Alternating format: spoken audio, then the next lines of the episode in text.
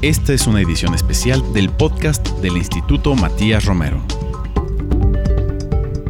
Bienvenidos al podcast del Instituto Matías Romero. Los saluda Alejandro Alday, director general. Vamos a dedicar este capítulo de nuestro podcast a hablar sobre temas del Consejo de Seguridad en este apartado especial de programas que hemos dedicado precisamente a este órgano principal de Naciones Unidas y lo vamos a dedicar al tema del uso de la fuerza y la legítima defensa en el marco de la Carta de Naciones Unidas, en particular el artículo 51.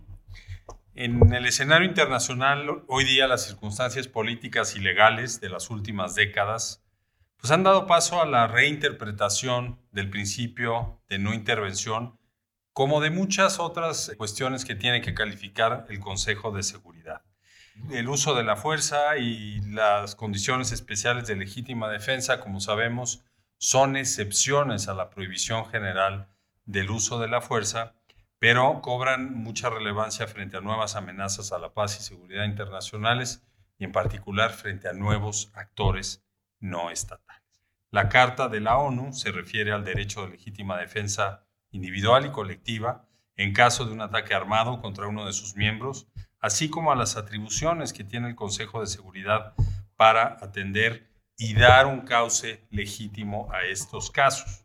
Por esa razón es importante entender cuál es el papel del Consejo de Seguridad ante un ejercicio del derecho de legítima defensa y su incidencia en la reinterpretación de las normas que rigen precisamente a todo el sistema de seguridad colectiva.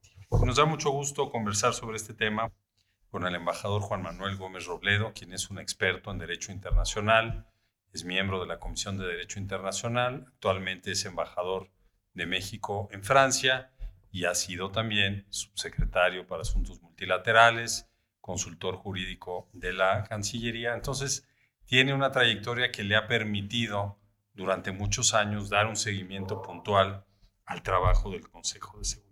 Embajador, muchas gracias por estar con nosotros. Bienvenido al podcast del Instituto. Muchísimas gracias, Alejandro. El gusto es todo mío. Tengo un gran respeto por el trabajo que hace el Instituto Matías Romero y bajo tu conducción, el Instituto está eh, siendo una instancia de reflexión eh, sumamente útil para las labores de la Cancillería. Entonces, enhorabuena. Muchas gracias por invitarme a participar en este programa. Pues es la idea, embajador. Gracias por tus comentarios. Lo que pretendemos es sumar la reflexión dentro de la Cancillería para pues, el diseño y la ejecución de la política exterior. Vamos a comenzar sobre el tema de la legítima defensa. Para empezar, embajador, ¿podrías compartirnos cómo se estructura este sistema de seguridad colectiva en la Carta de las Naciones Unidas a partir del principio fundamental de la prohibición del uso de la Fuerza Armada entre los estados? Con mucho gusto. Yo creo que vale la pena recordar que por siglos el recurso a la fuerza, el recurso a la guerra, era un recurso perfectamente legal y legítimo para dirimir las controversias entre los estados. Así fue hasta que después de terminar la Primera Guerra Mundial se dieron los primeros pasos hacia eh, la prohibición de la guerra como un recurso de política nacional. Y esto se logra en el Pacto Briand-Kellogg de 1928, porque terminada la eh, Primera Guerra Mundial, con el nivel de destrucción que supuso esa guerra, se empezó a generar la, la tesis de que eventualmente la paz internacional podía conseguirse por otros medios. Durante todos los siglos en que el recurso a la guerra y al uso de la fuerza era perfectamente legal y legítimo, como decía, lo que se desarrollaron, sin embargo, fueron las reglas de la conducción de las hostilidades. El derecho a la guerra eh, tuvo desarrollos muy importantes, especialmente a partir de la segunda mitad del siglo XIX, como una manera de limitar los efectos de la guerra. Pero eso no ponía en duda la eh, legalidad del recurso a la guerra. Ya fuera una guerra de agresión o por el motivo que, que hubiese sido.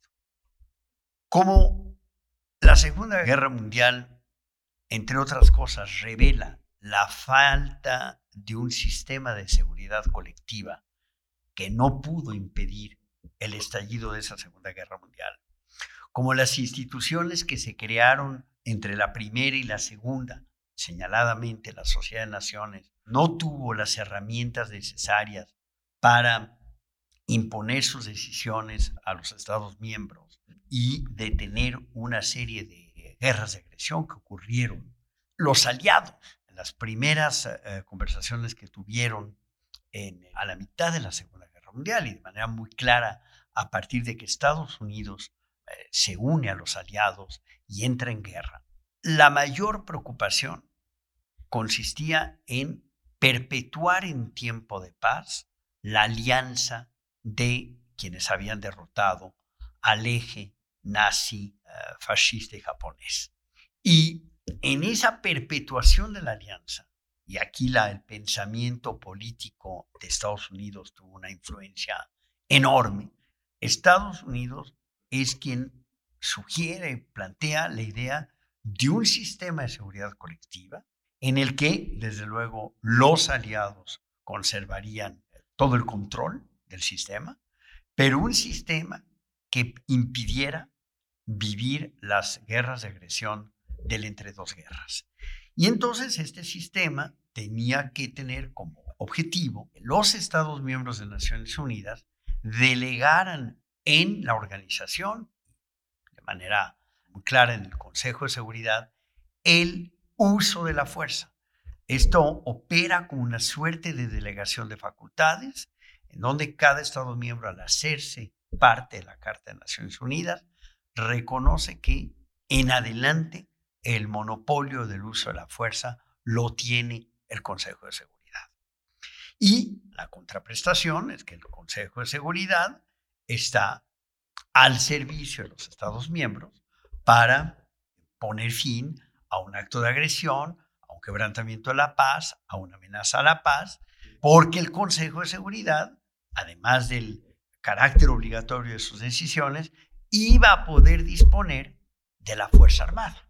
Esto que está previsto en la Carta, que los estados iban a poner al servicio del Consejo de Seguridad ejércitos, fuerzas armadas permanentes que el Consejo usaría en el ejercicio de sus atribuciones y, por tanto, a la prohibición del recurso al uso de la fuerza se corresponde con los, las atribuciones que tiene el Consejo de Seguridad para imponer sus decisiones frente a cualquier amenaza a la paz. Entonces, es, esa es básicamente la idea con la que nace la organización.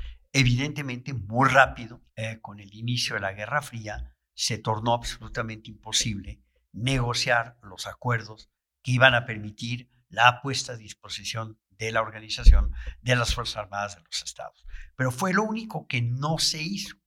Todo lo demás, las, eh, atribuciones del Consejo de Seguridad, el monopolio, el uso de la fuerza, eh, las excepciones al no uso de la fuerza, es decir, la legítima defensa, todo eso quedó intacto y se puede decir que en situaciones eh, múltiples, el Consejo de Seguridad ha sabido estar a la altura de las responsabilidades que le fueron conferidas. Eso es muy importante, embajador. Eh, qué bueno que nos recuerdas eh, cuáles son los antecedentes de la carta y de, pues, la creación de la organización. El, hecho que señalas en 1928, el pacto Kellogg-Briand o Briand-Kellogg, sí, es una cuestión de debate entre historiadores estadounidenses y franceses, cobró vigencia a pesar de que al momento de que se firma, pues fue muy eh, celebrado, pero inmediatamente estalló la Segunda Guerra Mundial, o pocos años después, con efectos devastadores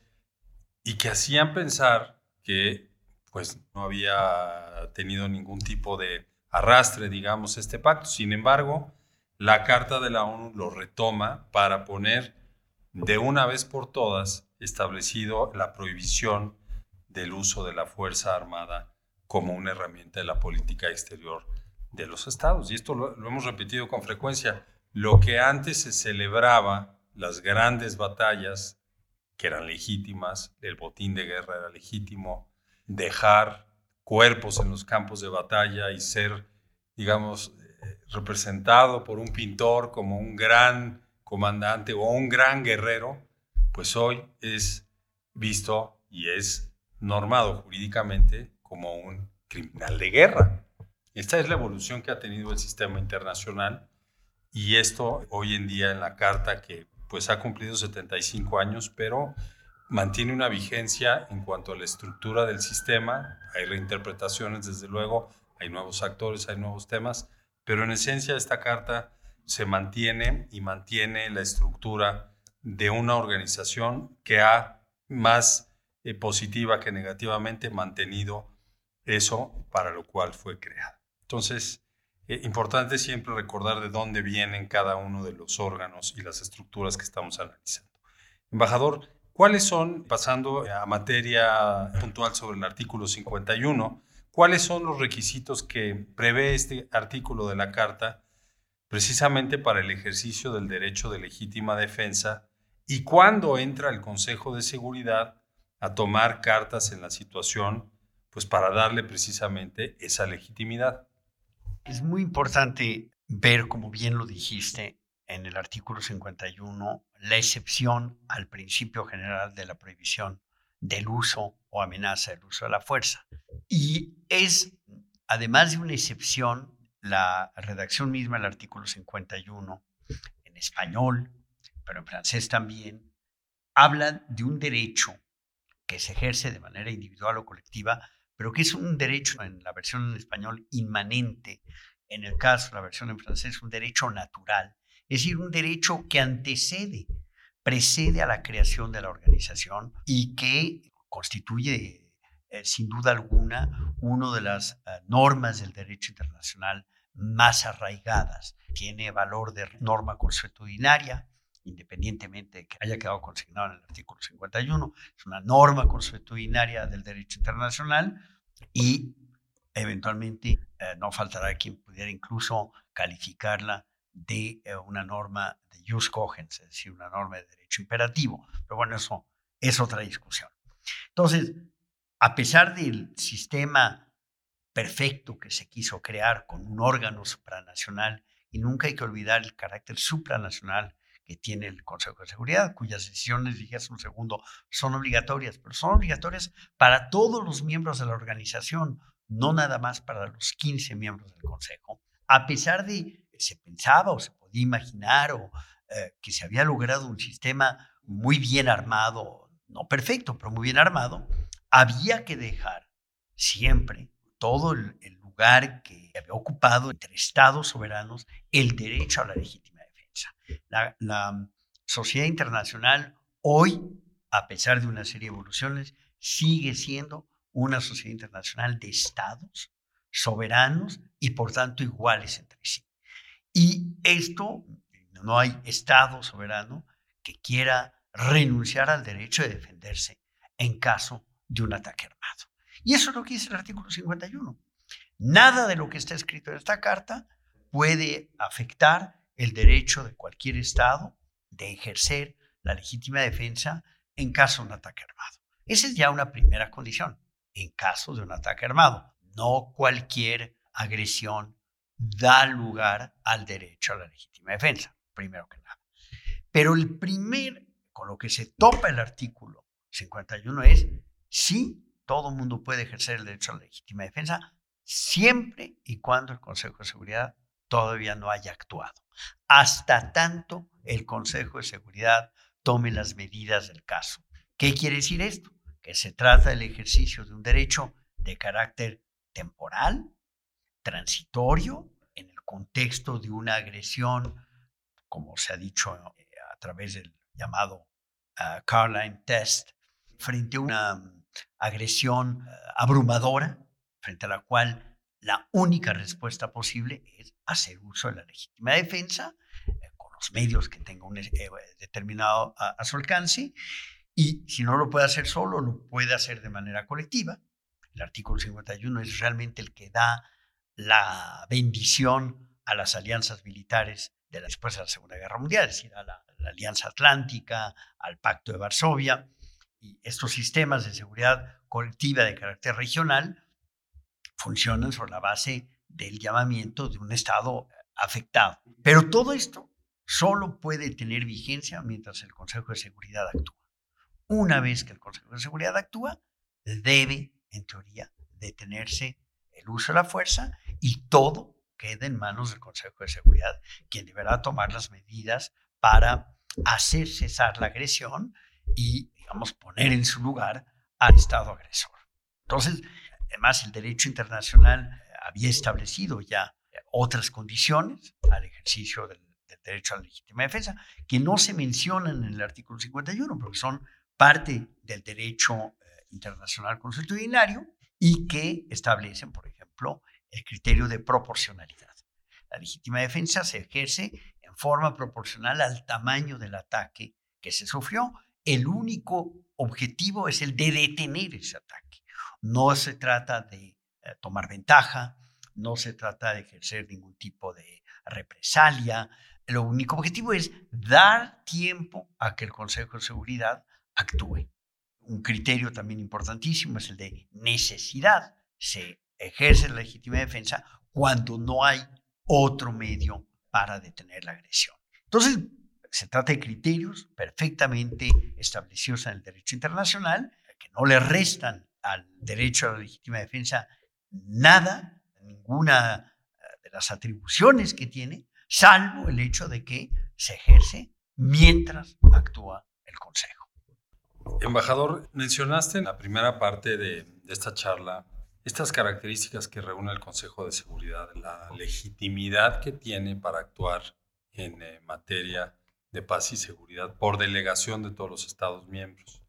Y por otra parte, tiene absoluta autoridad de imponer sus decisiones por lo que establece el artículo 25 de la Carta. Entonces es una combinación muy poderosa para un órgano que actúa en nombre de todos, con absoluta legitimidad, pero que tiene la autoridad para imponer sus decisiones. Entonces, estas condiciones que señalas como previstas en la Carta para que la legítima defensa se ejerza bajo los principios que señalas, pues los tiene que conocer e interpretar, analizar el Consejo de Seguridad precisamente para que no haya excesos en la respuesta que algún Estado pueda dar ante eh, una amenaza a ser atacado o un ataque concreto en proporción a las condiciones y a la necesidad en que se da. Esto está establecido en, la Carta en términos pues relativamente claros y, y hoy vemos que ha evolucionado este concepto de legítima defensa en el marco de Naciones Unidas. ¿Cómo y, por qué razones podemos eh, entender esta evolución a la legítima defensa? Bueno, yo, mm, si me lo permites, quisiera empezar recordando que además de las atribuciones que señalaste con toda razón, el Consejo de Seguridad tiene una latitud ah, absoluta, un poder absoluto de calificación del ah, acto de agresión, del quebrantamiento de la paz o de la amenaza a la paz. La carta no sujeta al Consejo de Seguridad a ningún eh, control de legalidad. Hay una vaga referencia que el Consejo se guía por los propósitos y principios de la misma carta, pero el capítulo séptimo es realmente eh, clarísimo en cuanto a la libertad que tiene el Consejo de decidir qué es un acto de agresión y qué no lo es. Incluso cuando la Asamblea General, después de 20 años de discusión, logró definir la agresión, aún habiendo definido la agresión y dando ejemplos de una serie de hechos que pueden calificar como agresión, dice, pero esta lista es limitativa, el Consejo de Seguridad puede añadir las que quiera. Entonces el Consejo de Seguridad tiene ese poder de calificación que lo llevó sobre la base de su práctica a desarrollar también un enorme poder de interpretación. Un eh, poder de interpretación que no se limita al derecho de la carta y que en ocasiones eh, le ha permitido interpretar aspectos eh, del derecho internacional general que muy probablemente al inicio de la existencia de la organización no hubiéramos imaginado.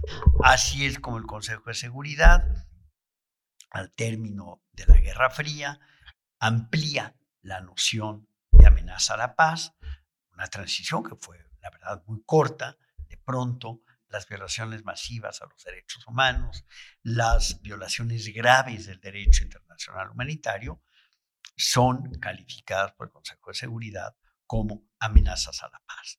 O si, incluso en situaciones internas donde no hay un componente de internacionalización de esa situación, el Consejo de Seguridad ha podido calificar determinada situación como una amenaza a la paz. Al principio tuvo que encontrar algún vínculo con lo internacional. Yo recuerdo, por ejemplo, en los años 90, la situación en Haití, para que el Consejo de Seguridad pudiera justificar las acciones que tomaba en Haití, pues acabó recurriendo al impacto que la situación en Haití tendría en el entorno regional.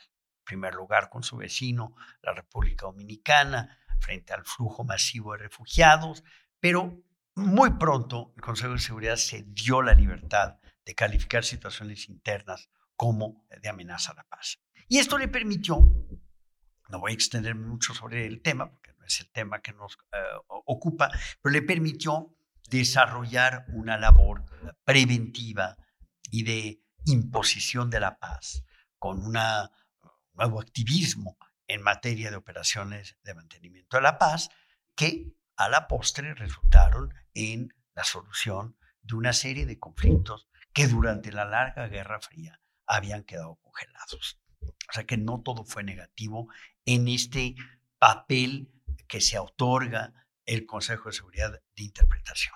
Y en el caso de la legítima defensa, para volver al tema central, pues ocurrieron una serie de, elementos que confirieron a la interpretación, pues contenidos eh, hasta cierto punto audaces si hubiese que escoger una fecha para decir cuándo empezó este cambio en la, en la interpretación del derecho a legítima defensa, diría sin temor a equivocarme que ocurrió con los atentados terroristas de eh, septiembre de 2001.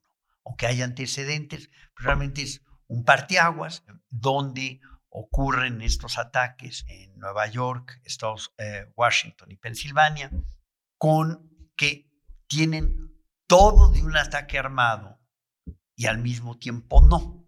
No nos parecen ataque armado por la forma en que se producen, pero el ah, autor del ataque no es otro Estado, no es otro Estado soberano, sino es un miembro de las Naciones Unidas frente al cual el Consejo de Seguridad pueda actuar. No se usan medios militares, se usan medios civiles, pero con todo, el Consejo de Seguridad eh, las primeras acciones que toma después de estos ataques terroristas, califica para empezar todo ataque terrorista como una amenaza a la paz, para empezar.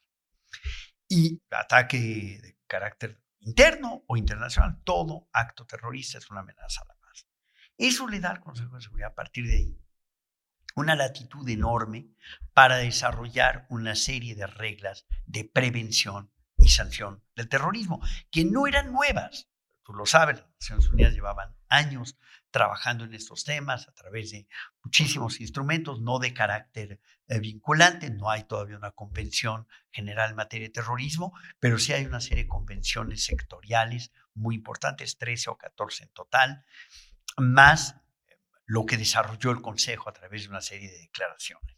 Entonces, el primer hecho es eh, los ataques terroristas y su calificación como amenazas a partir de ahí, el Consejo de Seguridad buscó la manera de vincular estos actos a algún Estado. Había que atribuir estos actos a algún Estado para poder entonces justificar una serie de medidas. El Estado, en el caso de especie, fue Afganistán, por ser el, el Estado en el cual se daba abrigo, se daba cobijo, se daba protección a los grupos terroristas que eran sin duda actores no estatales, pero que contaban con algún tipo de apoyo abierto o encubierto de parte del Estado afgano. Ese vínculo con el Estado afgano fue necesario para todavía salvaguardar el principio de que es un Estado el que agrede y por lo tanto la legítima defensa se justifica, pero ante el desarrollo extraordinario de la tecnología, ante la proliferación de los actores no estatales, ante su poder destructivo, etcétera, etcétera. No faltaron muy rápidamente en esos mismos años la presidencia del presidente Bush Jr., no faltaron voces que dijeran el derecho de la carta quedó superado por eh, la realidad. La realidad es eh, distinta, son actores distintos, con medios distintos, que tienen una capacidad de acceder a incluso armas de destrucción masiva, eh, pueden dotarse eventualmente el arma nuclear. Por tanto, tenemos que repensar el derecho a la legítima defensa y en círculos académicos principalmente, muy impulsados por algunos países, se llegó muy rápidamente a desarrollar la tesis de la legítima defensa preventiva. Es decir, puedo ejercer mi derecho inmanente a la legítima defensa, aun cuando el ataque no haya ocurrido. Y esto pues, generó y sigue generando muchísimas discusiones en Naciones Unidas. Eh, concluyo diciendo, para no extenderme, que, sin embargo, la Corte Internacional de Justicia, que es el único órgano facultado para interpretar el derecho internacional, una y otra vez ha reafirmado que el derecho del artículo 51 tiene que seguirse aplicando, interpretando conforme a lo que había sido la, interpretación, digamos, clásica. Pero esta discusión no está agotada y si quieres volveremos. Desde luego. En virtud del tiempo que tienen nuestros capítulos y debido a que aún hay varios temas importantes por tratar, propongo, si estás de acuerdo, continuar esta conversación en una segunda parte. Así invitamos también a nuestro auditorio a escuchar la próxima semana la segunda parte de esta interesante conversación con el embajador Juan Manuel Gómez Robledo sobre el uso de la fuerza y la interpretación del artículo 51 de la Carta de las Naciones Unidas. Mientras tanto, agradecemos a nuestro auditorio por la atención y los invitamos a que consulten todos nuestros capítulos del podcast del Instituto Matías Romero a través de las plataformas Apple Podcast, Spotify y SoundCloud así como en la página web y en las redes sociales del Instituto Matías Romero. Agradezco especialmente a la producción del programa a cargo de Ana Teresa Sainz, la realización de Jorge Escamilla y la operación técnica de Gilberto Díaz. Me despido por lo pronto, Alejandro Alday, director del Instituto Matías Romero, y nos vemos la próxima semana con este mismo tema. Esta fue una edición especial del podcast del Instituto Matías Romero.